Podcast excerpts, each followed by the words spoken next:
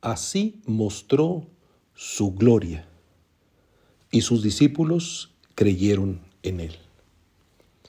Un signo poderoso escondido en un acontecimiento festivo, signo que contiene, sin embargo, en la fuerza de su ejecución, la hermosa primicia de nuestra salvación.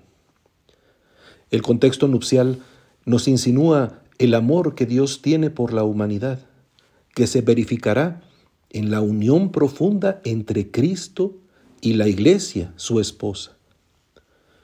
Por amor a Sión no me callaré, dice el profeta, y por amor a Jerusalén no me daré reposo hasta que surja en ella esplendoroso el justo y brille su salvación como una antorcha. Pues bien, la antorcha se ha encendido ya como semilla de la hora del Señor, y la encontramos sugestivamente plasmada en el vino nuevo.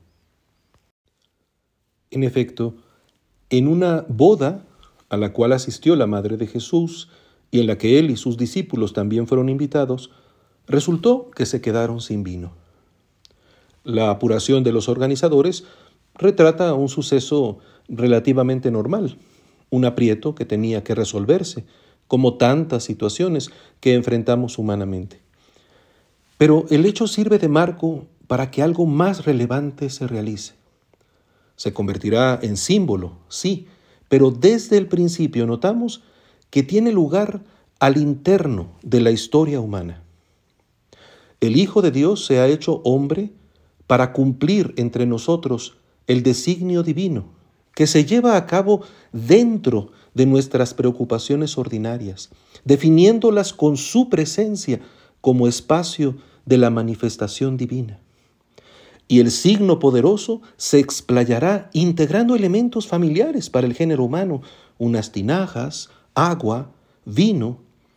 Se establece que la suprema ejecución del plan divino se cumple dentro de las experiencias humanas, como una oferta de sentido que supera siempre nuestras expectativas, pero que no está al margen de nuestras vivencias.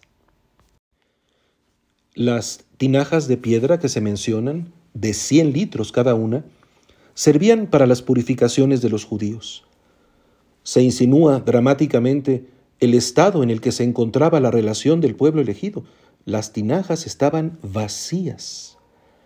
El hueco en ellas refleja tantas costumbres humanas que en algún momento habían sido significativas, pero que habían perdido su valor, acaso por inercia o descuido. Su insuficiencia resultaba aún más evidente por su número, seis, referente simbólico de la imperfección. La indicación de Jesús, en la que él atendía lo que María había dicho, mujer profeta que sintetiza la recta aspiración del pueblo de la alianza, fue a los servidores que llenaran esas tinajas de agua. Y ellos, obedientes, las llenaron hasta el borde. En ningún lugar se dice que Jesús tocara las tinajas o que hiciera alguna oración. Simplemente los remitió al mayordomo al que debían llevarle un poco. La participación de este hombre, por cierto, lo muestra descuidado. Corrobora personalmente la solicitud decadente. Él era responsable de alguna manera del problema e ignoraba la procedencia de aquel vino. Solo habló para declarar en su ignorancia el prodigio que estaba ocurriendo. Todo el mundo sirve primero el vino mejor.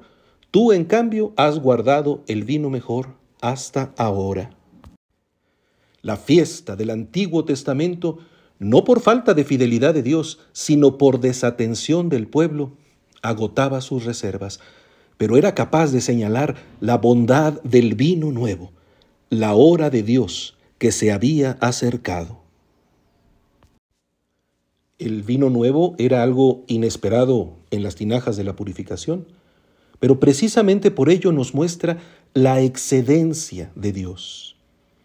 El evangelista lo identifica como el primero de los signos precisamente porque la gloria divina que llama a la fe se revelaba en el hecho. El vino era lo que se había agotado en la fiesta y era de alguna manera la condición para que la sobreabundante alegría del amor de Dios ungiera a todos los invitados. Llegada la hora de Jesús, el vino nuevo se reconocería en la sangre derramada en la cruz, sello inconfundible del don del Espíritu para la nueva alianza, para la comunión de todos en el mismo Espíritu que fecunda al pueblo nuevo con su purificación carismática, bebida eucarística que consagraría el amor más grande al dar Jesús la vida por sus amigos en la suprema manifestación de su gloria el vino nuevo de la alianza, el corazón de carne de los ungidos, la vitalidad inagotable de los redimidos, es también un nombre nuevo pronunciado por la boca del Señor.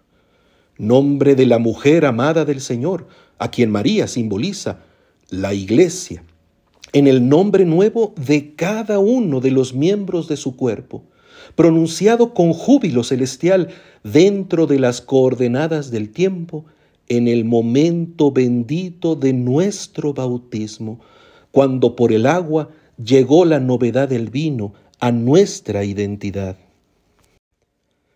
Mi complacencia, dice la palabra en el Espíritu, como cuando un joven se desposa con una doncella en la sublime y apasionada alegría nupcial el mismo amor con el que en el misterioso abismo de Dios se pronuncia eternamente nuestro propio nombre, en el que Dios acaricia el sueño que nos constituye para llamarnos finalmente a la existencia y generar de nosotros hijos suyos, invitados al banquete de la vida eterna, banquete que es ya realidad en esta celebración prenda de gloria.